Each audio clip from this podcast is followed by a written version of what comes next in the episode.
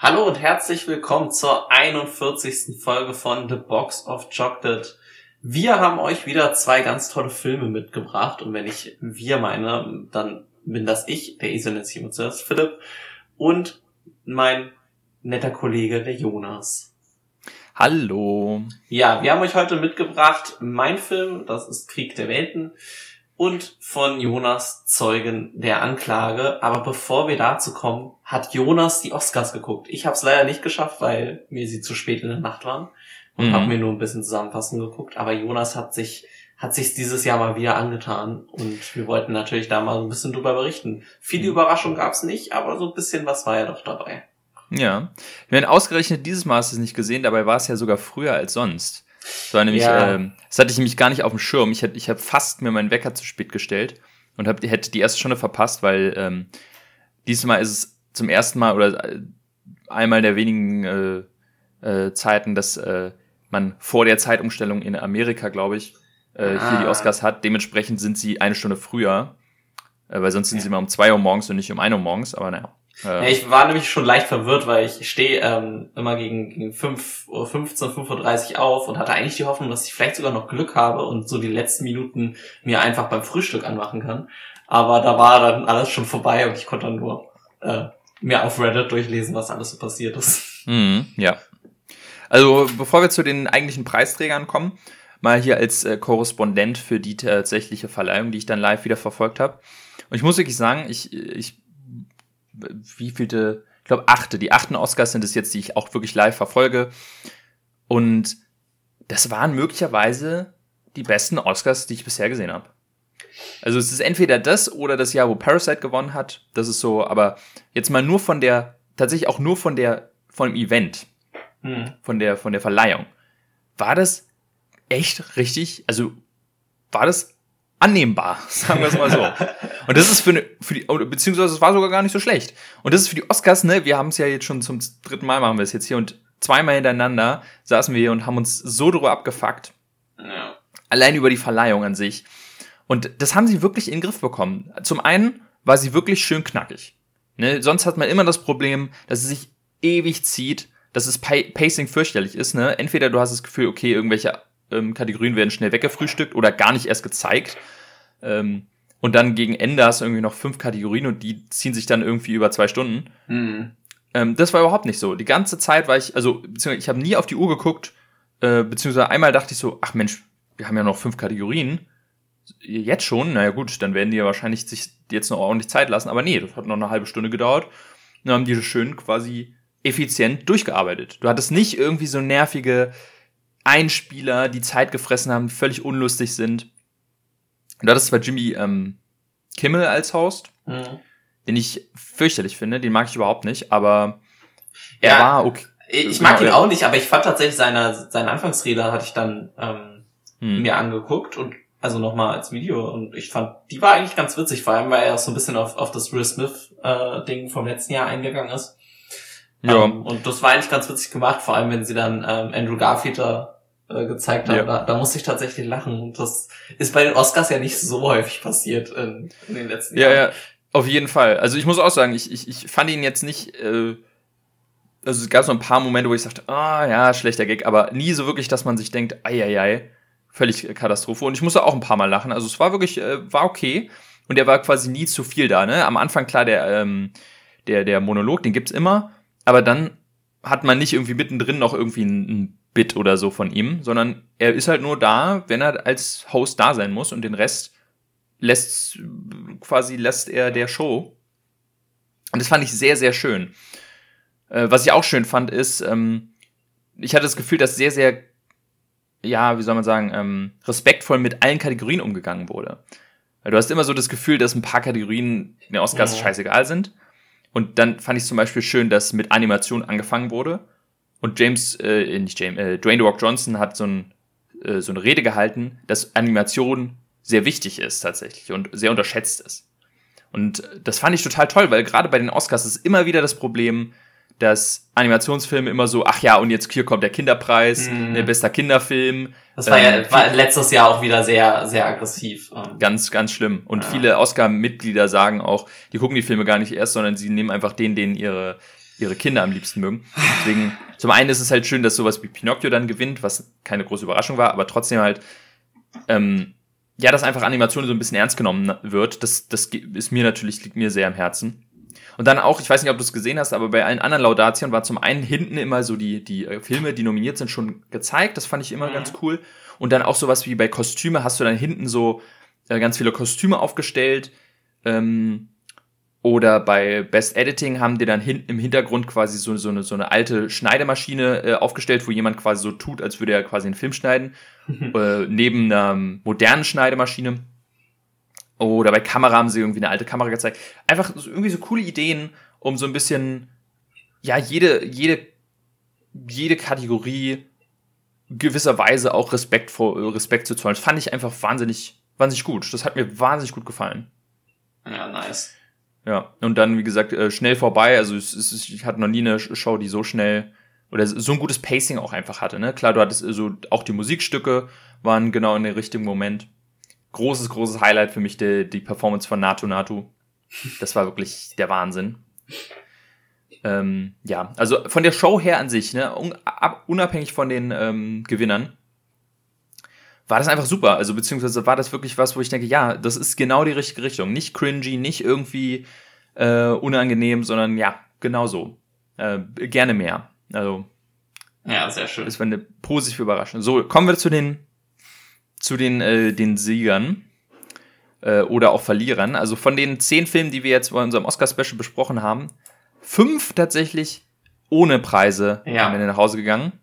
Da haben wir Triangle of Sadness, Tar, Elvis, ähm, äh, Banshees ba und Banshees of in, genau Banshees of Inisherin und Fowlands. Bei ein paar kannte ich mir, also war es jetzt keine Überraschung, aber Banshees jetzt so am ja. Ende des Tages schon krass, ne? Neun Nominierungen, kein einziger Oscar. Elvis, acht Nominierungen, kein einziger Oscar. Die Fowlands, mhm. sieben Nominierungen, kein einziger Oscar. Ja. Und Tarn mit sechs äh, schließt sich da auch noch an. Also das ist echt, ähm, ja, es ist, ist bitter, wenn man so ausdrückt. Wobei ich mich bei keiner der Entscheidungen gegenstimmen würde, muss ich tatsächlich sagen. Also, ja. ne, Tar ist, glaube ich, noch so der nächste, ähm, wo es auch, finde ich, sehr überraschend war, beste Hauptdarstellerin nicht äh, gewonnen, aber bei allen anderen bin ich eigentlich sehr, sehr froh über die Entscheidung, die getroffen wurden. Mhm. Ja, auf jeden Fall. Ich muss auch sagen, ich hätte jetzt bei meinem eigenen Tippspiel halt ich irgendwie sechs Kategorien falsch oder so. Und jedes Mal, wo ich falsch lag, hat der gewonnen, den ich eigentlich hätte gewinnen sehen wollen. Ähm, also gerade, wir haben es ja hier äh, breit getreten, dass wir Elvis nicht mochten. Und in, ich hatte ihn in drei Kategorien als Sieger. Äh, und dann habe ich mich natürlich jedes Mal gefreut, wenn er eben nicht der Sieger war. Vor allem dann, ähm, da kommen wir vielleicht auch schon zu meinem ersten wirklichen Highlight der Verleihung, äh, als Brandon Fraser bester Hauptdarsteller gewin gewonnen mhm. hat. Äh, ich habe, wie gesagt, The Whale noch nicht gesehen, er ist ja bei uns noch gar nicht raus. Aber ich habe so Bock jetzt, gerade nach dieser Rede. Das, das war einfach so wahnsinnig emotional. Du hast richtig angemerkt, wie, wie berührt Brandon Fraser da gerade ist, gerade wenn man so ein bisschen weiß, was er so in den letzten Jahren durchgemacht hat und dann jetzt mit dem Film wiederkam und dann seit zum ersten Mal wirklich von der Academy oder von Hollywood so richtig bemerkt wird und ernst genommen wird und dass er dann steht und ja, das, das, das hat mich wirklich äh, sehr berührt, muss ich sagen. Also das hat mich auch wahnsinnig gefreut für ihn. Mhm. Vor allem, weil ich nicht damit gerechnet habe. Wie gesagt, ich dachte halt, ja, der Austin Butler für Elvis kriegt den halt wahrscheinlich wegen Biopic, aber nein. Ja, ähm, manchmal, also schlägt's dann doch den Favoriten äh, kurzfristig. Mhm. Genau. Ja. Ja, und dann auch äh, The Way mit äh, Best Make-up hat er auch noch gewonnen. Mhm. Ähm, ja. Dann äh, kommen wir zu äh, den äh, Best Picture-Nominierungen, die einen Film, äh, einen, einen Preis bekommen haben. Äh, Avatar Visual Effekte, äh, keine Überraschung. Ja. Das, das war ja zu erwarten. Ähm, dann haben wir die äh, Woman, Woman Talking mit dem Drehbuch, das hatte ich auch schon vermutet. Ja, das hat mich ähm, aber trotzdem sehr gefreut, weil ich den Film ja, ja auch wirklich mochte. Ähm, ja. Fand ich cool. Oh, und dass äh, Top Gun auch noch mit wenigstens einem Preis rausgegangen ist, finde ich auch äh, vollkommen, also dass der wenigstens da irgendwie stattgefunden ja. hat, finde ich super. Also auch Sound macht total Sinn bei dem Film. Ja, ist ja auch ähm, gut für die Oscars, wenn so ein, so ein populärer Film, so ein, so ein Mainstream-Film dann, finde ich, auch ein bisschen wenigstens stattfindet. Ne? dann, also die, damit auch die Zuschauerzahl und die Wichtigkeit der Oscars im gesamten Gedächtnis aller Leute auch weiterhin so bleibt. Wenn da immer nur Arthouse, das haben wir ja schon oft genug angesprochen, ist es halt interessiert es dann irgendwann keinen mehr. Mhm, ja. So, jetzt haben wir acht von unseren zehn Filmen schon durch und nur drei, Nomi äh, drei Preise vergeben. Also es ist schon krass. Denn äh, jetzt kommen die zwei letzten. Zum einen äh, natürlich unser, unser Film in Hollywood, Im Westen nichts Neues, hat vier Preise gewonnen. Ja. Zum einen natürlich äh, bester Auslandsfilm, klar. Ähm, aber dann auch so ein paar technische Sachen. Ähm, Filmmusik, äh, Production Design und Kamera, glaube ich, war Mhm. das. Ähm, und das, äh, ich muss sagen, also natürlich freut's einen immer. Es ist ja immer so ein bisschen der kleine Nationalstolz, der da mitschwingt. Ist natürlich äh, ganz toll. Und ich muss auch sagen, in jeder Kategorie äh, völlig verdient. Vielleicht außer Musik, weil ja, ich, ja. die Musik ist schon ein bisschen, also die ist nicht schlecht, aber ich fand sie dann doch eher manchmal irritierend als tatsächlich großartig. Also dieses Ja, ja. Also ich, ich, Also find's- das- ich weiß auch nicht, es, es gab halt dieses Jahr kein, kein Star is Born oder so, wo du so einfach sagen kannst, Musikfilm gibst du dem halt. Hm. Ähm, deswegen, ich, ich ja, es, es war eine schwere Kategorie dieses Jahr. Ich meine, ähm, Babylon haben wir beide, glaube ich, nicht geguckt, ne? Also ich, Ja, soll aber einen krassen Soundtrack haben, deswegen Ja. äh, haben viele, also waren viele jetzt ein bisschen genervt davon. Äh, ich guck mir irgendwann nochmal Babylon an und dann Genau. überlege ich mir nochmal. Ja, sonst waren dann noch nominiert die Fabelmanns, stach jetzt bei mir die Musik halt auch nicht raus. Also es ist halt so ein Ja. bisschen, also Banshees auch nicht, Everything. Ja, vielleicht wollten sie einfach nicht in noch einer Kategorie Everything Everywhere All at Once geben. Und ja. Naja. Ähm, genau, und da sind wir dann quasi auch beim großen Abräumer des Abends. Äh, sieben Oscars ähm, für Everything Everywhere All at Once und quasi auch nicht nur irgendwelche sieben, sondern eigentlich die wichtigsten sieben. ja. Ähm, in, in jeder wichtigen Kategorie haben sie gewonnen, außer bester Hauptdarsteller, weil es keinen besten Hauptdarsteller gab. Aber ansonsten beste Hauptdarstellerin, bester Nebendarsteller, beste Nebendarstellerin, bestes Drehbuch, bester Schnitt, beste Regie und bester Film ja. ging an Everything Everywhere All at Once, was natürlich äh, uns beide wahnsinnig freut. Ja, völlig verdient, ne? Da, da kann man nichts Mhm. zu sagen, aber dass der dann wirklich ein quasi fast clean sweep macht, ne? Ich meine, er hatte elf Nominierungen, aber davon war ja zum Beispiel auch zwei Kategor- äh, zweimal in der gleichen Kategorie Mhm. nominiert, sozusagen. Da konnten sie dann ja nicht jede Nominierung gewinnen, aber sonst haben sie ja fast alles abgeräumt, was irgendwie geht. Ähm, Genau. Das ist schon Also- krass. Ja, so, sozusagen haben sie nur drei Oscars liegen lassen. Also, das ist schon beeindruckend. Und das ist einfach, also, wenn man, wenn man die Oscars jetzt schon länger verfolgt, dass so ein Film überhaupt bei den Oscars eine Rolle spielt, hatte man sich vor ein paar Jahren, glaube ich, kaum denken können. Mhm. Und dass das jetzt wirklich für alle Ewigkeiten der Film ist, der für dieses Jahr als in Anführungszeichen der beste Film eingetragen wird, das finde ich einfach so unglaublich geil. Nicht nur, weil es mein eigener Lieblingsfilm des Jahres war, sondern einfach, ich finde, jetzt letztes Jahr mit Coda, dieses Jahr mit Everything, die Oscars sind auf einem sehr spannenden Weg.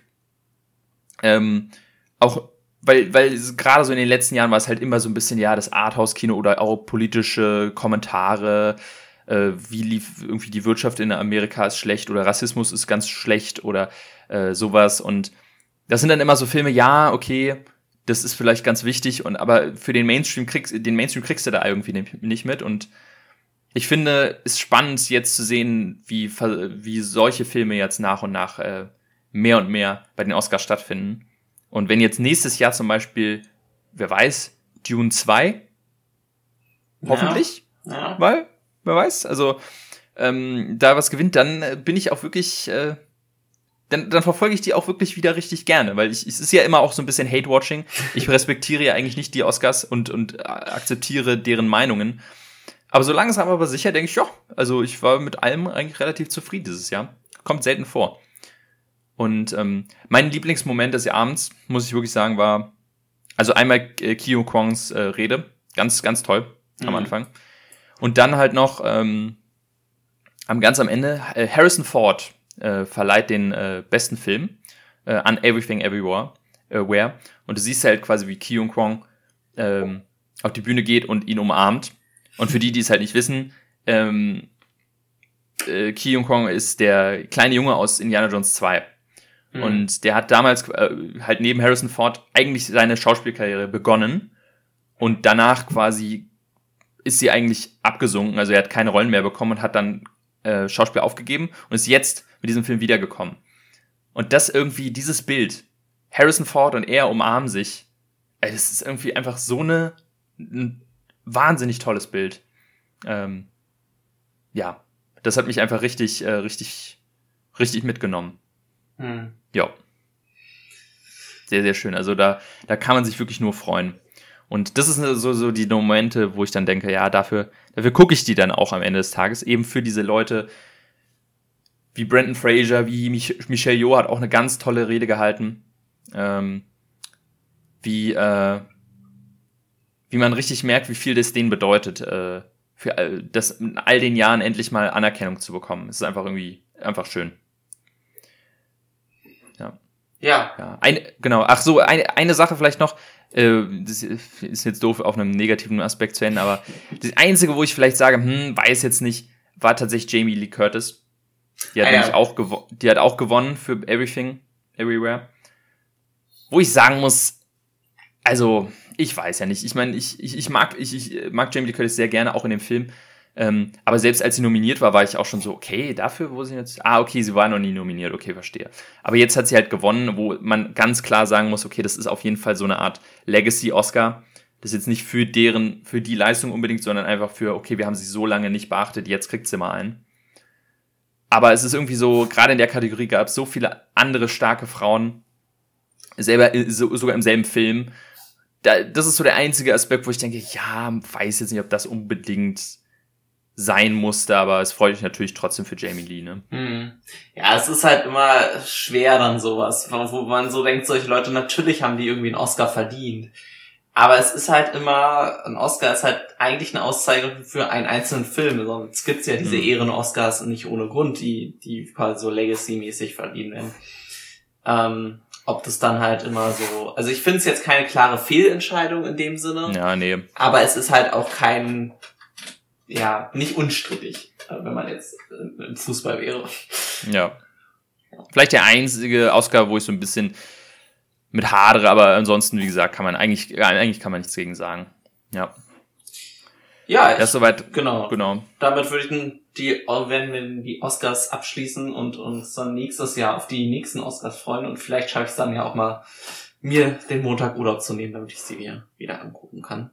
Hm, ja. Ähm, genau. Ansonsten, ja, nur, nur kurz vielleicht, äh, ich würde noch einmal kurz erwähnen, weil ich glaube ich, wir haben das bisher im Podcast noch gar nicht besprochen, nämlich das äh, Ant-Man-Desaster. Äh, so, hatten wir noch gar nicht erwähnt. Wir haben ihn beide noch nicht gesehen, äh, aber anscheinend äh, war das ja eine gute Entscheidung. Also ich hatte ich hab einfach wirklich beschlossen, dass ich jetzt, äh, bis jetzt der nächste wirklich krasse Marvel-Film kommt, erstmal die nur immer im Streaming gucke. Mhm. Und war bei Ant-Man wirklich so am Hadern, weil der Trailer ja geil aussah, aber dann kamen wirklich die ersten Meinungen rein und ähm, das soll ja wirklich, eieiei, was, was da los ist. Also. Ja, ich habe äh, nur, hab nur die Memes gesehen. Ähm, mhm wollte mich jetzt eigentlich auch nicht groß spoilern lassen, habe keine großen Kritiken gelesen, aber ja, es ist, klingt nach, dass die, die steile Abfahrt weitergeht ähm, ja. nach unten. Und ja, ich, ich weiß nicht, ob wir uns langsam von diesem Traum, dass das MCU sich erholt, fast verabschieden müssen. Aber mhm. mal sehen. Also wir bleiben, wie gesagt, dran. Ne? Im Streaming zu Hause kann man sich, glaube ich, sowas immer noch mal geben. Aber ja. die, die Kinokarte wird sich da erstmal gespart. Ja, ich meine, Guardians 3 wird jetzt nochmal eine letzte Hoffnung, würde ich sagen. Ähm, obwohl ich den fast auch schon ein bisschen gesondert sehe, weil es eben James Gunn ist, dem vertraue ich einfach, aber äh, weil dem auch, glaube ich, mehr Freiheiten gelassen werden als für manch anderem beim ja. MCU. Guardians ist da vielleicht so ein bisschen so ausgesondert. Aber ansonsten, ja, es ist, glaube ich, wirklich so, wirklich bitter für MCU Phase, Phase 5, die anscheinend jetzt nicht besser losgeht als Phase 4. Naja, ähm, also das wollte ich nur einmal erwähnt haben, dass wir das äh, mitbekommen haben, aber einfach hier uns noch nicht dazu äußern werden, weil wir haben ihn noch nicht gesehen. Ja. Äh, kommen wir doch aber vielleicht zu besseren Filmen. Und mhm. zwar den beiden Filmen, die wir euch heute mitgebracht haben. Und zuerst geht's um Mein um Krieg der Welten im Original War of the Worlds aus dem Jahr 2005. Er ist eine Science-Fiction-Adoption eines Buches beziehungsweise dessen Radioschauspiels und dem daraus entstandenen Videospiel, ähm, wenn man es so ein bisschen, also sehr viel zusammengewürfelt, aber ursprünglich basierend auf dem ähm, Buch von 98 tatsächlich. Also hm. richtig ähm, ja alte Zukunftsversion, so kann man kann man äh, vielleicht ähm, das nennen. Steven Spielberg äh, hat die Regie geführt, wusste ich tatsächlich lange nicht. Ähm, ist ein Film, den ich irgendwann mal spät in der Nacht gefühlt im Fernsehen gesehen habe und der mir sehr viel Angst eingejagt hat, ähm, aber äh, tief Gedächtnis äh, stecken geblieben ist. Tom Cruise darf mal wieder durch die Gegend rennen als äh, Ray Ferrier. Ähm, der ist so der klassische äh, schlechte Vater in einem Apokalypsenfilm ähm, und muss seine Kinder und sich selber vor Aliens, die auf die Erde kommen, retten. Damit ist eigentlich der Film auch schon fast zusammengefasst. Eigentlich geht's die ganzen zwei Stunden, die der Film fast geht, äh, nur darum, dass sie äh, durch die Gegend rennen, sich verstecken vor riesigen dreibeinigen Aliens. Ähm, aber ich finde, es ist trotzdem einer der deutlich besseren äh, Katastrophen-Alien-Invasion-Filme, weil man dann doch irgendwie Spielberg in den entscheidenden Szenen raussieht. Ähm, ich finde, es ist ein weit unterwerteter Film. Ich, ich höre irgendwie kaum Leute drüber reden und vor allem nicht, wenn man äh, ähm, Spielbergs Filme so aufzählt. Aber für mich war es immer einer, den ich sehr mochte. Und deswegen wollte ich mal auch deine Meinung natürlich dazu hören. Äh, ja, ich, also man muss auf jeden Fall sagen, ja, man, äh, man merkt einfach, dass in den entscheidenden Momenten Steven Spielberg da am Werk ist, der einfach versteht, was er tut. Äh, vor allem, weil das gerade noch so eine Phase war, wo man auch das Gefühl hatte, er gibt noch irgendeinen Scheiß um seine Filme. äh, also, ich sag mal so, es, es ist nicht wirklich mein Lieblingsfilm. Ich habe ihn jetzt, äh, also ich hatte ihn vorher schon mal gesehen, ähm, war nicht so wahnsinnig begeistert, habe ihn jetzt nochmal gesehen, äh, bin auch nicht so mega begeistert, habe meine, meine Wertung so um einen Punkt erhöht. Ähm, aber wenn, wenn man jetzt nur von dem Aspekt geht, okay, es ist ein, ein Katastrophen-Alien-Invasion-Film, dann ist es wirklich, wirklich schon ein starkes Ding. Ich glaube, es liegt einfach daran, dass es mich das Genre nicht so reizt. Weil eben wirklich außerdem, oh, wir rennen weg und oh, hier explodiert alles und oh nein, ganz schlimm und schlimm, äh, passiert wenig in dem Film oder gibt's, gibt's wenig rauszuholen. Und ähm, aber wenn man auf sowas steht, ist es, glaube ich, kriegt man, kriegt man auf jeden Fall. Und ich glaube auch gerade zu der Zeit, als der rauskam, 2005, war das, glaube ich, nochmal ein bisschen eindrucksvoller, weil ein Aspekt, der dann auf jeden Fall hier äh, für mich sehr, sehr auffällig war, eben, ähm, dass es einfach ein bisschen schlecht gealtert ist, was die super, Effekte angeht. Super nicht schlecht. Ja, doch, doch. Also, ich fand, muss, muss schon sagen, ja. super schlecht. Also ich hatte nicht so schlecht in Erinnerung. Was mir vor allem aufgefallen, ich weiß nicht, ob ich einfach eine schlechte Version gesehen habe, aber mir war der vollkommen überlichtet ähm, an einigen Stellen. Ja, nee, das, hm. Also ich weiß nicht, was sie da gemacht haben. Ganz extrem ist diese eine Szene, wo, wo das seine Tochter am Fluss steht. Ja, total. Und dann die ganzen Leichen. Und du denkst so, Alter, habt ihr irgendwie da mit, mit tausend Scheinwerfern gleichzeitig raufgeleuchtet? Und du, also, das nimmt dann dem vielleicht für 2005 nicht schlecht aus einem CGI auch nochmal einiges weg, ähm, was sie eigentlich sonst ganz intelligent machen, dass sie halt nicht zu viel die Aliens zeigen, weil wahrscheinlich war das super teuer, sonst das zu mhm. produzieren.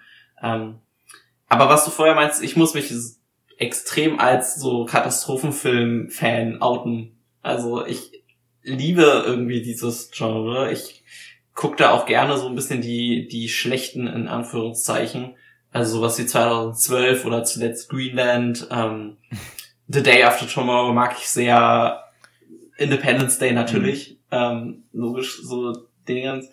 Aber ich finde, dass der Film es ein bisschen besser macht, tatsächlich, dass man die Charaktere irgendwie einigermaßen mag. Also ich finde, die kommen oft in so Katastrophenfilmen viel zu kurz. Du äh, ju dich juckt's eigentlich gar nicht, was mit denen passiert. Ähm, vor allem klassisch natürlich die Kinder, die einfach nur die ganze Zeit oh, ja. und, und ja, ja. das ist, macht der Film leider auch wieder, wo ich so ein bisschen denke, Alter, es ist, kann doch nicht, also vor allem die Tochter ist, finde ich, in einigen Fällen dann doch sehr anstrengend. Es wird zum Ende hin so ein bisschen besser, weil sie dann auch ein bisschen schlauer ist als am Anfang. Aber trotzdem, aber wenigstens hast du halt mit Tom Cruise so einen Schauspieler, der mhm.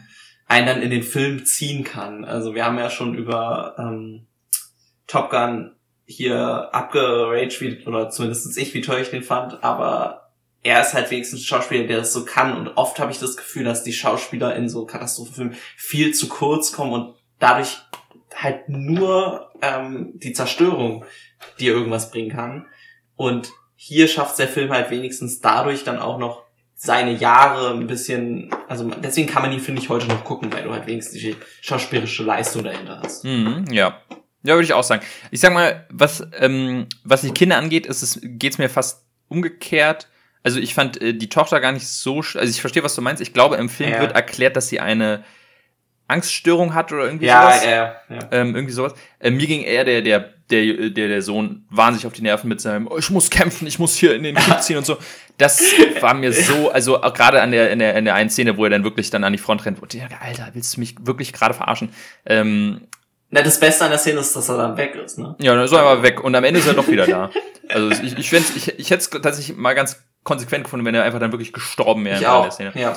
Ähm, ich glaube, da will sie da so, da, da, da geht so ein bisschen der der Familienfilm äh, äh, in, in, in Steven Spielberg dann doch nicht Mhm. ganz raus, dass am Ende des Tages dann doch nicht so extrem sein kann, dass irgendwie da der Sohn einfach stirbt. Äh, aber ja, ähm, und bei, bei Tom Cruise, sag ich mal, ich verstehe schon, was du meinst. Äh, Als du gerade erzählt hast, dass in, in Katastrophenfilmen für gewöhnlich äh, die Charaktere so egal sind. Äh, ich, ich erinnere mich nur zu gut an den ersten Godzilla 2014. Mhm. Ähm, da gab es einen Hauptcharakter, der wirklich so scheißegal war, wo ich mir dachte, Der, der, der Soldattyp, ne? Ja, Der- wirklich, Der also- Soldattyp, ja. Genau, so, so, solche Leute hast du dann immer wieder. Oder du hast irgendwie Dwayne Rock Johnson bei San Francisco oder so, die dann einfach nur irgendwelche Muskelberge sind. Ähm, ja. das, das, das stimmt schon, da ist auf jeden Fall Tom Cruise ein mehr ausge, ausgedefinierter Charakter. Ich fand ihn trotzdem ein bisschen mir zu cartoonig an manchen Stellen. Gerade so, wo er dann irgendwie die, die ähm, Erdnussbutter Toast schmiert, weil er, man so richtig zeigen will, guck mal, was für ein Idiotvater er ist. Da kann ich mal äh, Brote schmieren, wo ich mir denke, also ein bisschen übertrieben hab das da schon. Ähm, aber darum soll es ja auch nicht. Also es ist, ich verstehe schon, was du meinst und ich finde auch, dass die, die Kinder einem nicht komplett auf die Nerven gehen, gerade das, äh, die Tochter, finde ich sehr angenehm, ähm, dass man auch wirklich hofft, dass sie das da irgendwie lebend rausschaffen. Hm. Ähm, ansonsten an Charakteren, ich finde, äh, Tim Robbins, glaube ich, ist der eine Charakter, wo, den sie einmal äh, besuchen. Den fand ich ein bisschen nervig, wo sie dann in dem Keller sind und er so ein bisschen ausrastet oder ein bisschen verrückt Ja. wird. Ähm, ja, ähm, aber wa was ich zum Beispiel, also was ich an dem Film sehr schön fand, waren so, also meine Lieblingsszene ist die Szene, wo sie ähm, mit dem Auto durch so eine Menschenmasse fahren und dann so, so eine Mhm. Hysterie ausbricht. Was so ein bisschen halt dieses apokalypsenmäßige, ähm, die, die Gesellschaft bricht zusammen mäßig, dass quasi äh, keine Regeln mehr herrschen, so langsam, aber sicher, und sie dann irgendwie da nur rauskommen müssen. Und gerade halt dieses, das ist halt wirklich, der Film schafft durchaus sehr angsteinflößende Szenen zu erzeugen, wenn dann Ja. quasi die ganzen Leute da auch so ins, ins Auto reinspringen und die Tochter dann nicht rauskommt und er einfach nur seine Tochter wieder haben will.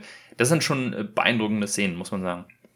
Ja, also das ist, glaube ich, auch, warum der Film mir so krass im Kopf geblieben ist. Also die Szene, die Szene in, den, in dem Keller, dann Mhm. äh, zum Ende hin natürlich, die ist ja auch sehr auf Horror mit Absicht gemacht. Mhm. Und natürlich der Anfang, ne, wo es Ja. dann losgeht. Ähm, der Film hat, nimmt sich ja keine Zeit, um anzufangen. Ne? Du hast ganz kurzes Intro.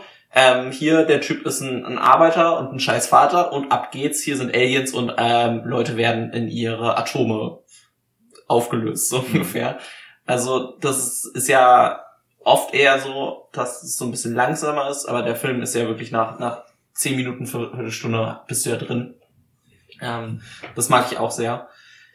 Sonst ist mein größter Kritikpunkt eigentlich an dem Film das Ende. Ja. Ich weiß nicht, wie du dazu stehst. Also, ohne jetzt hier zu weit vorzugreifen, ich glaube, wir müssen jetzt keine Spoilerwarnung für einen äh, 20 Jahre alten Film machen. Ähm, der Film löst diesen ganzen Konflikt, dass da Aliens auf der Erde sind, sehr, sehr einfach. Und ich, ich wusste nicht so richtig, was ich besser gefunden hätte. Oft ist es ja so, dass dann äh, der Hauptcharakter, der eigentlich nur ein ganz normaler Mensch ist oder so, dann die geniale Idee kriegt, wie man auf einmal den ganzen Konflikt lösen kann. Das wird so ganz minimal gemacht ähm, zum Ende hin, aber eigentlich nicht, nicht doll. Aber ich weiß nicht, ob das fast besser gewesen wäre, als einfach zu erklären, ja, da war halt ein Virus, der dann einmal angeteasert wurde durch Morgan Freeman in der, im Intro des Films. Hm. Ähm, und mehr wurde ja quasi gar nicht darauf eingegangen. Also der, der Twist sozusagen, wenn man ihn so bezeichnen will, kommt komplett out of nowhere, finde ich. Ja, ich, ich wusste auch gar nicht mehr. Ich, äh, ich wusste, okay, irgendwie ähm, schaffen sie es zu überleben oder irgendwie ähm, sterben die Aliens bei irgendwas. Ich wusste gar nicht mehr, warum. Und dachte die ganze Zeit, mhm. okay, okay, wann kommt's, wann kommt's? Und irgendwann dachte ich auch so, hä, noch zehn Minuten? Was? Und dann ist es ja wirklich so, ähm, die laufen in irgendeine Stadt rein und plötzlich sind alle Aliens quasi tot. Ähm, ja. Es wird nicht mehr erklärt, warum, sondern du brauchst wirklich nochmal Morgan Freeman am Ende des Films in, eine, in, einem, äh, in, einer, in einem Voice-Over, der erklärt, deswegen sind sie geschoben. Was ich an, an, an sich, die Idee finde ich eigentlich ganz cool, dass die Aliens quasi nicht dasselbe Immunsystem wie wir Menschen haben, deswegen sie ähm, äh, quasi sterben auf der Erde nach einer Zeit.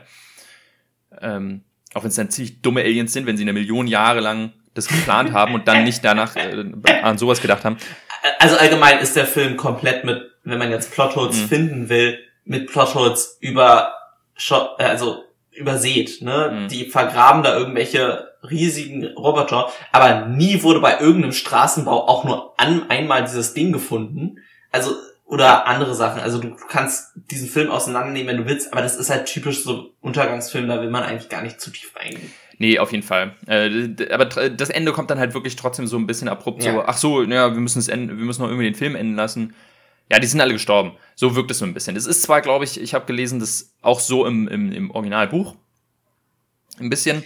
Also es ist in zwar ein paar, äh, also das Originalbuch ist natürlich ein bisschen anders, weil äh, zum einen ist es spielt ja nicht im 21. Jahrhundert, sondern irgendwie im irgendwie im äh, ja 19. Jahrhundert, glaube ich, spielt es mhm. dann. Und die Aliens, die bauen auch, die kommen auch erst auf die Erde und bauen dann ihre Schiffe hier. Also sie sind nicht vergraben, mhm. das ist zum Beispiel auch neu. Also er hat dann so ein bisschen sich äh, kreative Freiheiten gemacht, was natürlich auch Sinn macht, finde ich. Ja, ähm, du kannst aber, nicht alles von einem 100 Jahre alten Buch mh. übernehmen. Aber ich finde trotzdem, dass das Konzept an sich doch schon ähm, überraschend gut funktioniert, auch noch in der heutigen Zeit. Also allein so die, ich finde auch, dass die Aliens oder diese Tripods dann manchmal in manchen Szenen doch auch, auch wenn sie von den Effekten her jetzt nicht perfekt aussahen, doch wirklich, ein, wirklich eine beeindruckende Wirkung hatten. Ich erinnere mich an eine Szene, wo sie da in so einem, das ist die Szene mit diesem Schiff, wo sie alle aufs Schiff wollen. Ja. Und dann plötzlich sieht man hinter sich, wie dann so einer aus den, äh, aus den Wäldern rausstapft und man sieht so, wie der, wie der da steht über der Stadt. Und so eine, so eine Bilder sind natürlich, da, da merkst du dann auch so ein bisschen den, die, den, den, äh, den Steven Spielberg drin. Ja. Äh, sowas ist dann schon geil inszeniert und da hat man auch wirklich so ein bisschen aus Respekt. Auch das Sounddesign von den Aliens finde ich sehr cool. Ähm, ja, es ist dann in dem Momenten so ein bisschen halt Jurassic Park mit Aliens. Ja, auf jeden Fall. Und das funktioniert halt einfach super. Da weiß er halt genau, wie er es macht, auch am Anfang, dass man sie we erstmal wenig sieht. Dann siehst du, wie die ersten Menschen quasi sterben durch eine, eine Videokamera oder so. Mhm.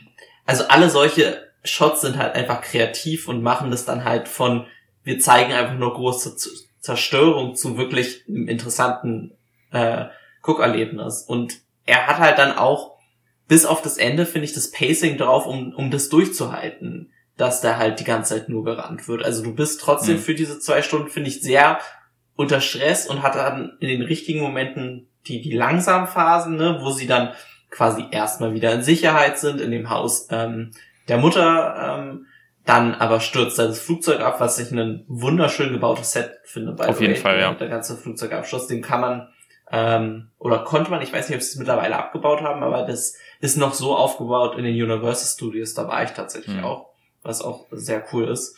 Ähm, und dann geht's wieder los mit der Action, ne? es geht weiter und dann hast du wieder die Phase, wo sie am Ende in dem Keller sind und da sind sie mhm. wieder in Sicherheit. Also ich finde, das macht er sehr gut, um einen trotzdem die ganze Zeit bei der Stange zu halten, weil manchmal hast du dann in so Katastrophen das Problem, dass irgendwann dann einfach zu viel ist. Dann sind schon die nächsten Millionen Menschen gestorben mhm. und irgendwann juckt es sich halt nicht mehr. Aber irgendwie ist es, hält er mich bei der Stange die ganze Zeit. Ähm, ist halt nur sehr schade, dass er dann am Ende einen so ein bisschen verliert, aber ja, da, ja. da wär, fehlt vielleicht dann fast doch die halbe Stunde, um dann eine, eine ausgeklügelte Story zu erzählen. Ganz ja. zum Schluss. Ja, das fand ich nämlich dann auch dann überraschend, dass äh, der Film wirklich nur zwei Stunden ist. Das ist man gar nicht mehr gewohnt, wenn man halt so einen Film mhm. sich anguckt und denkt, ja, hier Steven Spielberg, Katastrophenfilm mit Aliens, denkt man natürlich aus der heutigen Sicht, ja, zweieinhalb Stunden mindestens. Ähm, wenn, wenn selbst ähm, die, die Fabelmanns ein längerer Film ist als äh, Krieg der Welten, Ähm, aber das ist halt dann damals die Zeit. Also deswegen fand ich ihn auch ganz angenehm zu gucken, einfach mal schnell weg. Aber ja, stimmt schon, es fehlt vielleicht ein bisschen an Auserzählung. Das hat mich nämlich zum Beispiel auch dann, ne, gestört nicht, aber weil ich das, die, die Idee ganz cool fand. Ähm, die Aliens essen anscheinend die Menschen oder trinken die, trinken das Blut und dann Ja. spritzen oder dann spritzen die das Blut irgendwie auf die Erde und dann entstehen da so neue Pflanzen oder so. Also ich war nicht ganz sicher, okay, was machen die da überhaupt mit uns? Ich meine, ist natürlich auch manchmal ganz gut, wenn man nicht auserzählt, was die Aliens alle planen. Aber irgendwie, ich fand das wahnsinnig cool, wie er dann rauskommt aus dem Haus und dann alles so voll mit diesem Blutglibber ist.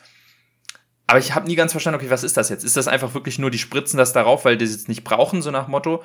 Oder ähm, war das wirklich so ein bisschen wie, sie sehen da noch mehr, also sie, sie bereiten schon mal den Planeten vor, bis dann, wenn dann alle Menschen tot sind, dass sie dann immer noch Nahrung haben. Ich weiß, ich, ich Also ich glaube, da kann man sich bestimmt irgendeine ähm, Erklärung aus dem Hut zaubern, aber ich glaube, es ist so eine klassische Spielberg-Entscheidung. mh. Diese Spielberg-Entscheidungen sind oft so, es sieht cool aus und dann machen wir es. Und das ist eigentlich relativ scheißegal, wie es dazu kommt.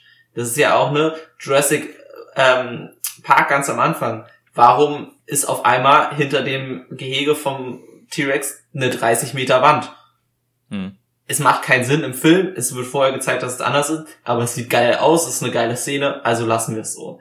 Ähm, das ist auch so ein bisschen hier, glaube ich, der Fall. Weil am Anfang werden die äh, Menschen noch quasi in Luft aufgelöst und Hm. es bleiben nur die Klamotten übrig und dann auf einmal wollen die Aliens aber das Blut haben, aber das macht doch gar keinen Sinn. Und dann fangen die Aliens die Menschen und sperren sie erst in diesen Käfig ein, wollen ja aber eigentlich das Blut. Warum spießen sie denn da nicht direkt die Menschen auf und holen sich das Blut? Warum fangen sie denn überhaupt dann erstmal? Also es gibt so viele Sachen, die einfach nicht wirklich konstant sind in dem Film, die mich aber im Großen und Ganzen noch nicht äh, stark gestört haben.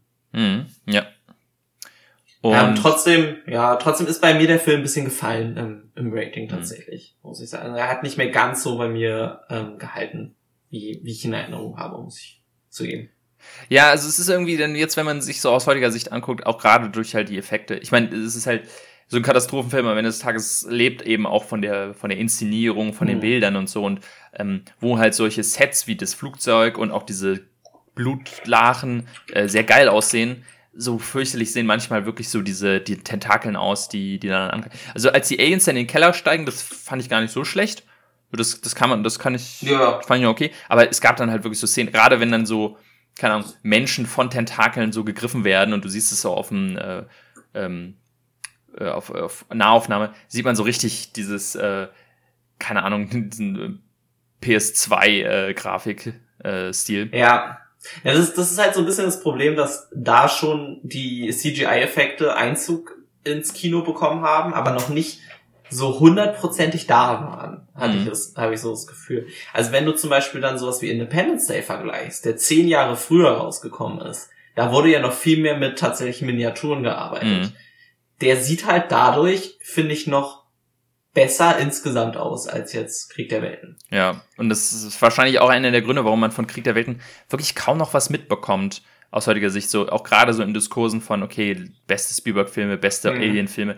Ähm, deswegen äh, vergisst man den Film wahnsinnig schnell, ähm, wohingegen Independence Day einfach so ein End Timeless Classic ist. Oder auch halt sowas wie Jurassic Park, ähm, der eben keine CGI-Dinos benutzt. Oder nicht nur, sondern eben halt äh, Ja. Animatronics. Und dadurch sind die einfach äh, bis heute Classics.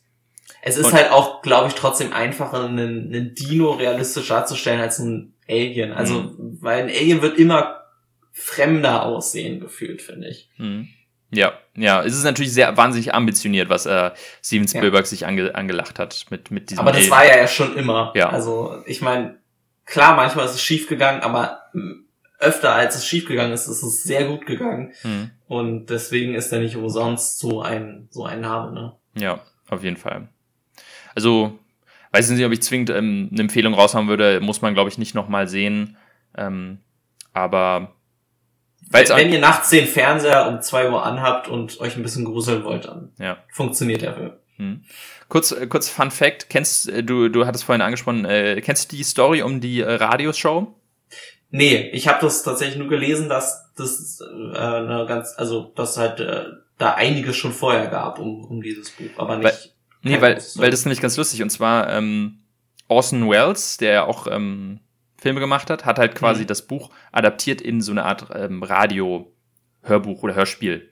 Ja. Ähm, und zwar in so in, in Form von so ja News-Artikeln oder auch so wirklich so, dass dann so ein Radio oder so ein News-Sprecher sagt, und jetzt sind die Aliens hier und äh, alle rennen weg und so. Also nicht quasi wie eine Erzählung, sondern wirklich so. Und das hat tatsächlich äh, angeblich eine große Hysterie damals ausgelöst, weil viele nicht gecheckt haben, dass das äh, nur fiktiv ist. Ne, die haben am Anfang, äh, die haben halt vielleicht mittendrin eingeschaltet und nicht am Anfang mitgekommen so und jetzt folgt eine fiktive Erzählung von Orson Welles, sondern die dachten, das ist gerade wirklich die äh, Radioshow, äh, die die die die ähm, die News durchsagen und damals konnte man natürlich noch nicht so sowas nachchecken oder so. Es hat tatsächlich eine riesige Hysterie ausgelöst, weil ganz viele Leute dachten, scheiße, die Welt geht gerade unter. Ähm, also wirklich eine ganz lustige Geschichte, weil wann war das? 40er Jahre oder so? Weiß nicht. Ja, wohl. Ja, also irgendwie äh, ja, irgendwie in dem Dreh. so. So und ähm, 38. 38, ja. Also das ist irgendwie dann, äh, ist irgendwie äh, wie lustig so, äh, aber ma macht natürlich Sinn, weil ich meine, wie sollst du es anders wissen damals? Ne? Da gab es eben kein Ja. Internet, ähm, du konntest nicht zurückspulen, du hast halt dein Radio angemacht und plötzlich sagt der New Nachrichtensprecher, dass in den Großstädten plötzlich alles brennt und äh, die da Aliens ankommen. Aber es Krass. ist, irgendwie- ist äh, lustige Geschichte auf jeden Fall. Es gibt, gibt ein Gesetz tatsächlich in Großbritannien, dass ähm, quasi solche Sachen immer im Kontext gesendet werden müssen, zumindest Mhm. im Fernsehen. Ich frage mich, ob das tatsächlich den Grund hat. Also es gibt ja, es gibt so es halt ein Gesetz, es darf nie quasi ein News Report aussehen, als wäre es ein echter News Report über halt solche Mhm. Ereignisse. Es Ja. muss immer in einem Kontext und deswegen sieht man oft so ähm, im britischen Fernsehen, dass dann immer Leute im Vordergrund noch irgendwie vorbeilaufen oder dass das halt auf einem Fernseher gezeigt wird und nicht Mhm, als ja. wäre es ein Newsport. Also kann vielleicht tatsächlich so ein bisschen auch mit, mit solchen Vorfällen dann im Zusammenhang stehen. Mhm, Ja, das, das kann ich mir gut vorstellen. Also es ist einfach wirklich, ähm, ja, das, das dann soweit zu Krieg der Welten. Dann würde ich sagen, kommen wir zu meinem Film, nicht wahr? Genau. Also, ich habe letztes Mal gezogen Zeuge der Anklage oder Witness of a Prosecution, äh, for the Prosecution. Ähm, äh, ein Film etwas älter von äh, Billy Wilder aus den 50er Jahren äh, und handelt von einem Gerichtsprozess. Wir haben quasi einen, einen Anwalt, der äh, eigentlich sich äh, auch zur Ruhe setzen sollte, weil er Herzprobleme hatte, aber dann kommt quasi eines Tages äh, ein, äh, ein Mann in seine Kanzlei und sagt, hier, ähm, ich werde des Mordes angeklagt, aber ich bin unschuldig äh, und er nimmt sich den Fall an äh, und dann gibt's quasi auch seine, seine Frau, die ihn eigentlich, äh, die quasi ein, die einzige Zeugin ist, die gegen, äh, für ihn aussagen kann und dann geht's eben eigentlich erstmal prinzipiell darum, wie er versuchen muss, die Unschuld seines Mandanten zu beweisen. Also ein ganz klassischer erstmal Courtroom-Film aus diesem Jahr. Ähm, und warum ich den hier reingeworfen habe, ist, ich wollte halt, äh, ich glaube, das habe ich damals auch gesagt, ich wollte mal wieder so ein bisschen was Älteres nehmen, weil ich äh, durchaus auch schon einige, ich sag mal, ältere, auch so Schwarz-Weiß-Filme gesehen habe. Unter anderem, weil ich damals studiert habe und da das auf dem Programm stand, aber auch aus eigenem Interesse, dass ich halt so ein bisschen mich filmhistorisch bilden wollte und viele so eine alten Klassiker gesehen habe. Sei es irgendwie wegen IMDb-Listen oder Filme, die man gesehen haben muss oder so. Und deswegen habe ich damals und, und immer mal wieder gucke ich halt so ältere Filme. Und häufig kommt es halt vor, dass so Filme so sind, ja, okay, ist wahrscheinlich wahnsinnig wichtig für die Geschichte und so, aber irgendwie catcht er mich nicht so. Citizen Kane ist so ein Ding, wo ich sage, ja, toller Film, großartig, natürlich, aber irgendwie nicht so meins. Aber ab und zu kommt dann halt so ein Film um die Ecke, der mich wahnsinnig überrascht, die ich einfach gucke ohne irgendwelche Erwartungen und denke, wow, den finde ich einfach nur gut, den finde ich einfach richtig gut. Unabhängig davon, dass er jetzt alt ist oder so. Unter anderem ist ja mein Lieblingsfilm, Zwölf Geschworenen. Und so war es halt auch mit dem Film, den ich damals halt einfach geguckt habe, weil er bei IMDb, glaube ich, relativ weit oben ist. Und guckte den und war so, wow, der gefällt mir richtig gut. Und deswegen wollte ich den mal hier reinwerfen, einfach so um zu gucken, ähm, ja, auch um den nochmal zu, ähm, zu revisiten und vielleicht auch mal deine Meinung dazu zu hören. Ähm, wie hat er dir denn gefallen? Also ich muss ein bisschen anfangen damit, dass ich genau mit so diesem Vorurteil Mhm. so ein bisschen in diesen Film reingegangen. Ich bin eigentlich eher keiner, der so freiwillig mal so, ein, so einen Mhm. Film aus den 50ern ähm, anmacht. Und war dann aber komplett überrascht. Ich habe den, also der Film war so kurzweilig, er hat sich so schnell weggeguckt und was sehr erfrischend war nach den ganzen Oscar-Filmen, muss ich sagen. ja. ähm, war super. Also ich habe öfter gelacht, als ich ihn mir zugetraut hätte tatsächlich. Und was mir auch super gut gefallen hat, ich habe ihn einfach richtig gut verstanden. Mhm. Obwohl er auf 50 und obwohl ich ihn auf Englisch geguckt habe, ähm, was ein super großer Aspekt für mich ist, warum mir er dann auch so gut gefallen hat. Also selbst wenn man den Twist weglässt, lässt, der ne, wahrscheinlich der sehr sehr wichtig ist für den Film, mhm. fand ich ihn trotzdem auch bis dahin schon echt gut, weil ich diese Chemie zwischen den Schauspielern fand ich super. Ähm, vor allem dieses Hin und Her äh, von dem von dem Anwalt und seiner ähm, ja Nurse, seiner, seiner Krankenschwester mhm. sozusagen, die ihn die ganze Zeit verfolgt gefühlt. Mhm. Ähm, ich war komplett überrascht und muss echt so ein bisschen meine Vorurteile ähm, neu einschätzen. er hatte ja, das freut mich, das freut mich sehr zu hören, weil ich eben genau dieselben, also ich, wie gesagt, ich verstehe es ja auch, dass es nicht immer leicht ist, solche Filme zu gucken. Ich hatte es jetzt letztens mit im West nichts Neues, da habe ich auch den alten 30er Jahre Film geschaut und es war auch nicht, das, das fühlt sich dann trotzdem am Ende des Tages immer mehr nach so ein bisschen, ja, Arbeit an, so, ich bin genau, Bildung. Ja. Ne? Es ist nicht so, oh, Spaß, gucke ich mir mal jetzt hier so einen Film an.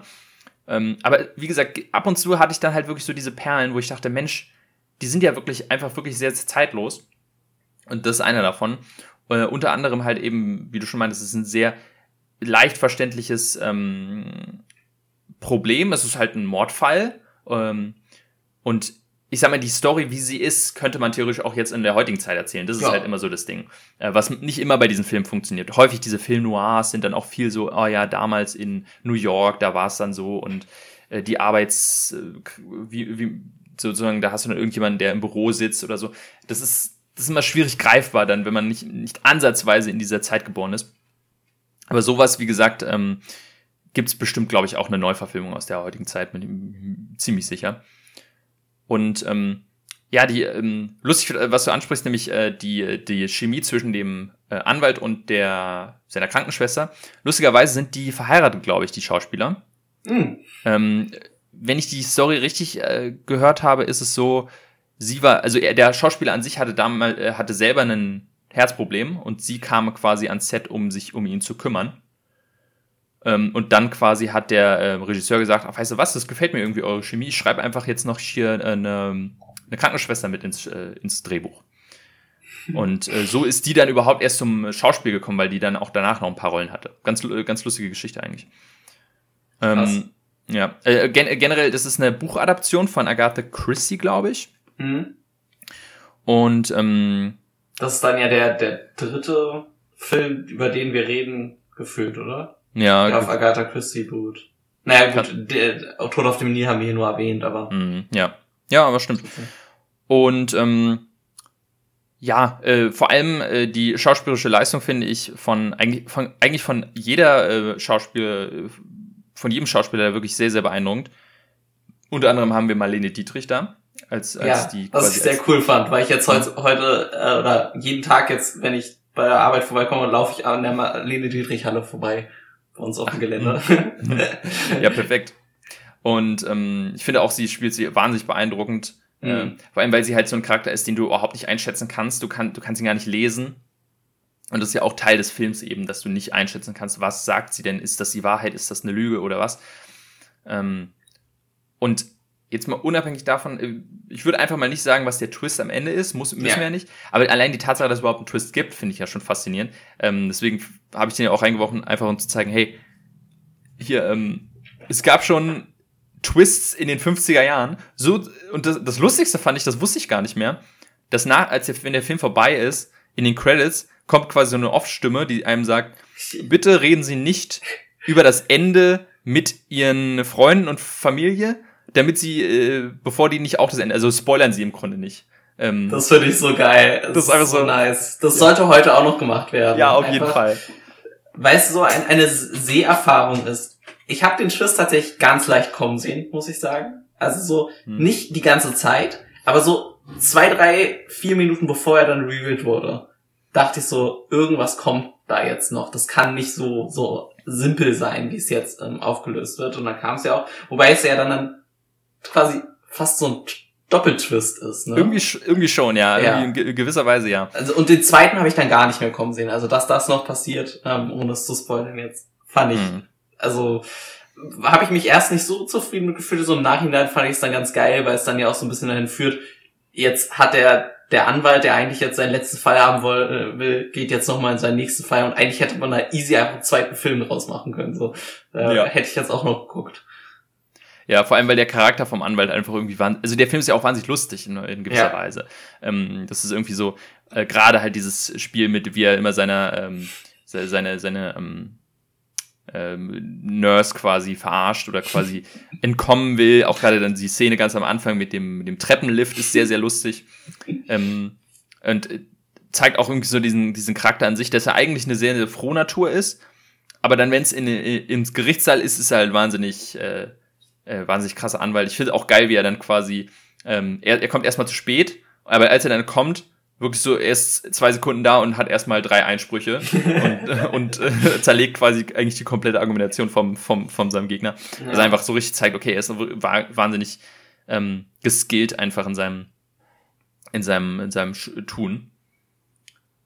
Und das Ganze fühlt sich auch an, also es ist ja fast so wie ein, wie ein Theaterstück wenn man so will. Weil halt, ja. du hast sehr viele lange Szenen in einzelnen Räumen. Gerade am Anfang, irgendwie die ersten 40 Minuten gefühlt, sind nur in seinem Büro oder in seinem, seinem Haus. Ich, ich glaube, es ist sogar als Theaterstück ursprünglich äh, geschrieben, oder? Hm, ich glaube das, ja, wenn ich es richtig gelesen habe. Ähm, und das merkt man natürlich auch, was ich aber überhaupt nicht schlimm finde. Ich glaube, zu der Zeit ähm, ist das auch relativ üblich gewesen, dass du halt solche Filme hattest.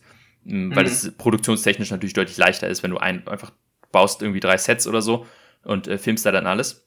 wo sie dann auch wirklich immer ab und zu mal so ein bisschen hin und her springen, äh, zum Beispiel auch zu zeigen, wie, ähm, wie die beiden sich in, in Deutschland damals kennengelernt haben. Ja, was ich auch eine sehr gute Szene finde, tatsächlich. Mhm. Also, wie das gemacht ist. Das ist wahrscheinlich dann nochmal so ein bisschen, ja, das wäre wahrscheinlich in einem reinen Theaterstück einfach über den Dialog gemacht worden, aber sie nehmen sich dann halt trotzdem äh, das raus, dann auch da eine Rückblende zu machen.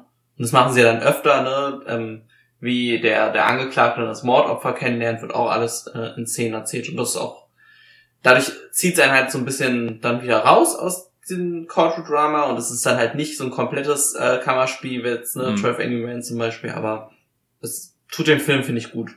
Mhm. Ja, finde ich auch, weil man, man, man erwartet fast schon bei so einem Film, dass der dann irgendwie komplett in, im Gerichtssaal spielt. Mhm.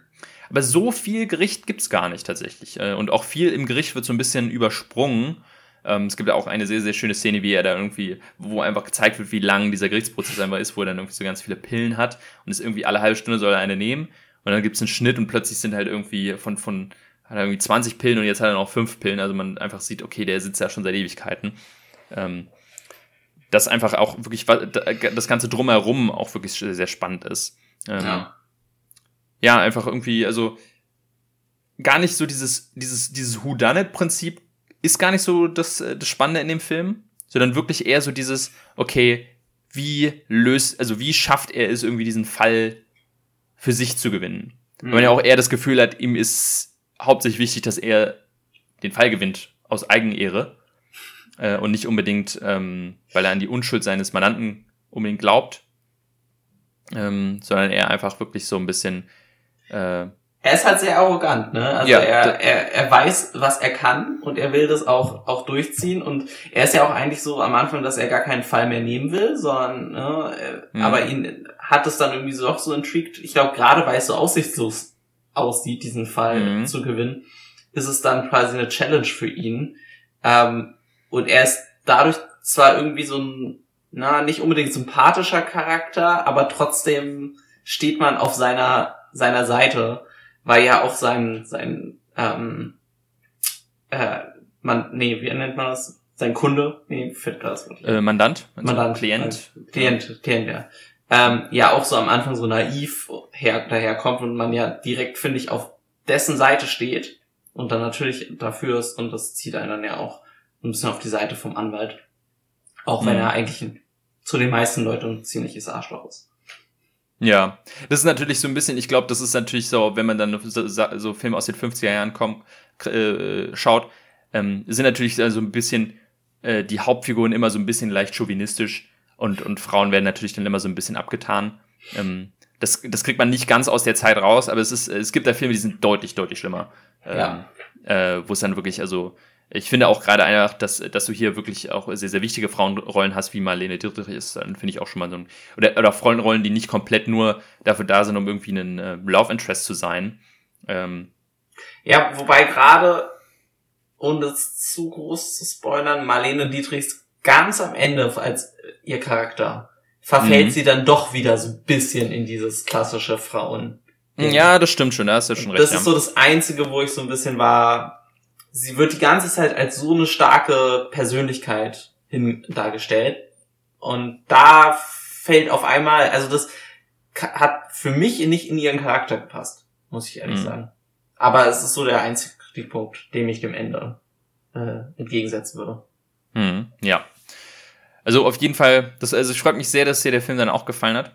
Ähm, weil ich halt auch immer, also ich, ähm, meine, meine Freundin ist zum Beispiel auch so, die mag keine alten Filme. Äh, und alte Filme bedeutet für sie halt äh, alles vor 2000. also wirklich so, so Filme in den 90ern ist schon schwierig für sie, äh, dass ich dir ihr schmackhaft mache. Ja, ich habe den Und- Film auch alleine geguckt. Ich gucke ja sonst Mhm. auch alles mit meiner Freundin zusammen, aber da haben Ja. hab ich sie auch nicht dazu bekommen. Ja, und das ist natürlich dann gerade als, als Filmfan, ich, ich, ich bin dann auch gerne irgendwie so ein bisschen der, der Botschafter, um zu zeigen, hey, klar, irgendwie so der Schwarz-Weiß-Kram, der ist manchmal ein bisschen veraltet und eingestaubt, aber es gibt wirklich so ein paar Perlen, die nicht nur aus filmhistorischer Sicht noch spannend sind, sondern Mhm. einfach, einfach coole Filme sind. Ähm, sind häufig tatsächlich irgendwelche Gerichtsdramen, habe ich gemerkt, aber wahrscheinlich, weil die sich am besten in die heutige Zeit äh, übertragen lassen. Ja. Ähm, wie, wie auch zwölf Geschworene war ja auch so ein Ding, wo man sagt, ja, ob das jetzt in den 50ern oder in den 2000ern spielt, macht keinen Unterschied. Ja. Ähm, aber wie gesagt, also und das ist auch der Grund, warum ich immer noch wieder diese alten, mich durch diese alten Filme so ein bisschen durchwühle, um eben solche Filme zu finden. Und vielleicht schmeiße ich irgendwann noch mal so einen, einen rein, ab und zu mal. Ähm, wie gesagt, ich, ich wollte jetzt quasi nicht äh, zu sehr ins, äh, äh, ins, äh, in den Filmstudentenmodus hier einsteigen. Aber ich dachte mal so ausnahmsweise, neben den klassischen Marvel-Filmen oder Ja. Krieg der Welten, äh, kann sowas auch mal ganz gut stattfinden. Also immer gerne, ich, ich werde mich da nicht selber reinwagen, Mhm. sonst, ne, weil ich, ich weiß nicht, ich find's halt schwer, wenn du so gar keine Ahnung hast und dir auch nicht vorher natürlich den ganzen Wikipedia-Artikel durchlesen willst zum Film, Mhm. so selber zu sagen, ich setz mich jetzt hin und gucke einen 60 Jahre alten Film, so. Das ist Ja, halt immer schwer und das ist natürlich immer schön, wenn jemand kommt und sagt, hey, das ist wirklich guter Film, den kann man gucken, das ist dann deutlich einfacher. Ja, ich, ich will auch ungern jetzt, dass hier wir zwei, äh, zwei Jungspunde sitzen und dann sagen, ja, Citizen Kane war jetzt nicht so mein Fall. ähm, dass wir halt so, so als so wahnsinnig ähm, kleingeistige ähm, Marvel-Fans hier wirken, sondern einfach, ähm, ich will mich an sowas gar nicht erst rantrauen und sagen Nee. so, ey, wenn das nicht mein Film ist, dann lass uns darüber gar nicht erst reden, sondern äh, einfach nur ähm, über Filme, die uns auch dann äh, gefallen. Wir wollen ja Ähm. generell hier eher positiv über Filme reden. Wir Mhm. lieben Filme und wir werfen ja mit Absicht nicht so oft Filme rein, die wir gar nicht mögen. Mhm. Ja, das also zu ähm, Zeugen der Anklage. Äh, auf jeden Fall Empfehlung, kann sich jeder, äh, kann sich jeder mal äh, rein, reinschauen. Dann würde ich sagen, äh, wir hast es gerade schon angesprochen, wir werfen neue Filme in die Box. Ja, Ich überlege mal, ich müsste, glaube ich, genau, ich fange an. So, so leicht inspiriert jetzt gerade von irgendwie dem, dem, dem Modus äh, von ähm, Krieg der Welten irgendwie, den ich da verspürt habe, äh, habe ich mich für eine Filmreihe entschieden, obwohl ich dann einfach sage, lass uns den ersten gucken. Ähm, eine moderne Filmreihe, die so ein bisschen sagt, so ein bisschen in Richtung Die Welt geht untergeht. Und zwar äh, die Neuverfilmung von Planet der Affen. Würde ich gerne mal drüber reden. Weil ich die sehr gerne mag. Ähm, und ähm, auch wenn der zweite und äh, auch wenn der zweite Teil mein Lieblingsfilm ist, würde ich einfach mal sagen, reden wir über den ersten. Ich glaube, das macht Mhm. am meisten Sinn. Ja, sehr Ähm. cool. Also mag ich sehr den Film. Äh, ich war gerade ganz kurz davor, Angst zu haben, dass wir den gleichen Film reinwerfen. Ah, Weil ich auch so ja- Filmreihe und neue Verfilmung und inspiriert Krieg der Welten. Nee, ich ähm, werfe rein Star Trek, die neue Verfilmung. Die ähm, 2009er. 2009, ah 2009, ja, Also genau, J.J. da, Abrams. genau. Da ist irgendwie, warte mal, Into Darkness ist zwei, ne? Genau. Der zweite Teil davon. Ich glaube, der erste heißt einfach nur Star Trek, wenn ich mich Mhm, jetzt nicht genau. komplett... Äh, Den, dann habe ich den nämlich auch gesehen. Aber kann mich kaum erinnern. Das ist dann ganz gut. Ja, ich kann mich Ähm. auch kaum erinnern, aber ich, ich kann mich nur leise erinnern, dass ich es eigentlich sehr mochte, obwohl ich gar kein Trekkie bin, deswegen. Ich auch nicht. Also ich habe null Ahnung von. Ich habe noch mehr Ahnung von Star Wars als von Star Trek. Das will was heißen. Also das ja, ist, ähm, ich glaube, dann, wird- wenn wir über den dann irgendwann reden, dann sitzen hier zwei, die keine Ahnung von Star Trek haben und reden über Star Ja. Trek. Das wird bestimmt Ja. witzig. Das wird sehr witzig, ja. Na gut, dann ähm, schauen wir mal, was es denn tatsächlich äh, wird. Äh, was ihr, wenn ihr wissen wollt, was in den, seinen eigentlichen Boxen überhaupt gerade ähm, drin liegt, guckt einfach in die Folgenbeschreibung, da haben wir das aufgelistet. Ähm, und dann ziehe ich doch mal. Oh, da freue ich mich drauf. Ein Film, den ich, ich glaube, beim letzten Mal reingeworfen habe, also ganz frisch. Harry Potter. Uh. Harry Potter 1. Lustigerweise, meine Freundin kommt gerade erst aus Hamburg äh, zurück. Äh, die hat Harry Potter 8 als Musical gesehen. Äh, nicht als Musical, hier die, äh, die Cursed Child Bühnentheaterstück da. Ja. Ähm, deswegen, äh, also Harry Potter, der erste, der Stein der Weisen. Wir müssen jetzt wirklich nicht über den ganzen, also wir können ja mal einmal so über, überfliegen über Harry Potter, aber in Detail würde ich sagen, Ja. gucken wir einfach nur den ersten. Wir sind auch keine Potterheads, also Ja. auch da Vorwarnung für Mhm. wer mehr Ahnung hat. Äh, ich habe auch einen sehr coolen Film gezogen, und zwar Moneyball habe ich gezogen. Mm, Moneyball, sehr schön. Dann haben wir beim nächsten Mal also Harry Potter und Moneyball. Jetzt ist die Frage natürlich, wo kann man das gucken? Harry Potter ist, ist es? Nee, es ist Warner. Also Warner, nicht, ja, Nicht Disney Plus, auf jeden Fall. Es könnte sein, dass die gab's mal zwischendurch auf Amazon. Ich weiß aber nicht, ob das noch Mm, genau, ja, das ist irgendwie, diese, diese waren da eine sehr, sehr lange Zeit. Es, es kann gut sein. Ansonsten, ich glaube, was Harry Potter angeht, äh, findet man auf Harry jeden Potter Fall. und der Stein der Weisen. Nee, ist leider nirgendwo, aber ich glaube, viele werden da wahrscheinlich eh die Blu-rays oder so zu Hause haben. Oder war das, war das Netflix, was die hatten? das kann auch Ja, sein. Moneyball. Auf jeden Fall, ähm, ja, also an Harry Potter ranzukommen, ist, glaube ich, nicht so, so schwierig. Äh, beziehungsweise, da ist auch, glaube ich, sind Leute eher bereit dazu, äh, Geld auszugeben. Moneyball ist auf Netflix. Hm, Habe ich auch gerade gesehen. Gut. Aber gut, Harry Potter haben die meisten wahrscheinlich eh den ersten zumindestens gesehen mal. Also, Ja, genau. Da, glaube ich, kann, kann die ja mitreden. Das heißt, beim nächsten Mal gibt es dann Harry Potter und Moneyball. Vielleicht äh, reden wir dann auch mal. Es sind jetzt, äh, es kommen so nach und nach Filme raus. Äh, wir hatten beide, glaube ich, nicht so viel Zeit ins Kino Ja. zu gehen in den letzten, äh, letzten Tagen. Aber es kommen jetzt so langsam die Filme raus, die uns interessieren. Ähm, unter anderem soll John Wick 4 sehr gut sein. Da freue ich mich Mhm. richtig drauf. Den äh, möchte ich unbedingt sehen. Und ähm, Der 65 habe ich leider nicht geschafft, weil der bei uns einfach im Kino nicht gezeigt wurde. War ich sehr mad Ja. drüber. das ist Oh. natürlich wundervoll. Den werde ich dann auch irgendwie vielleicht noch nachholen. Ja, Ant-Man, wenn er dann auf Disney Plus noch kommt. Shazam 2 ist im Kino, scheint aber komplett an den Kinokassen bisher durchzufallen. Also Mhm. mal gucken, was Ja. da abgeht. Ja, einiges eigentlich zu gucken. Wie immer zu wenig Zeit, aber wir gucken mal, was wir schaffen. Genau. Also in regulär zwei Wochen gibt's dann unsere neue Folge mit äh, Harry Potter, Steinerweisen und Moneyball. Also bis dahin äh, viel Spaß beim Film gucken und man hört sich beim nächsten Mal. Ciao, ciao. Bis dann. Tschüss.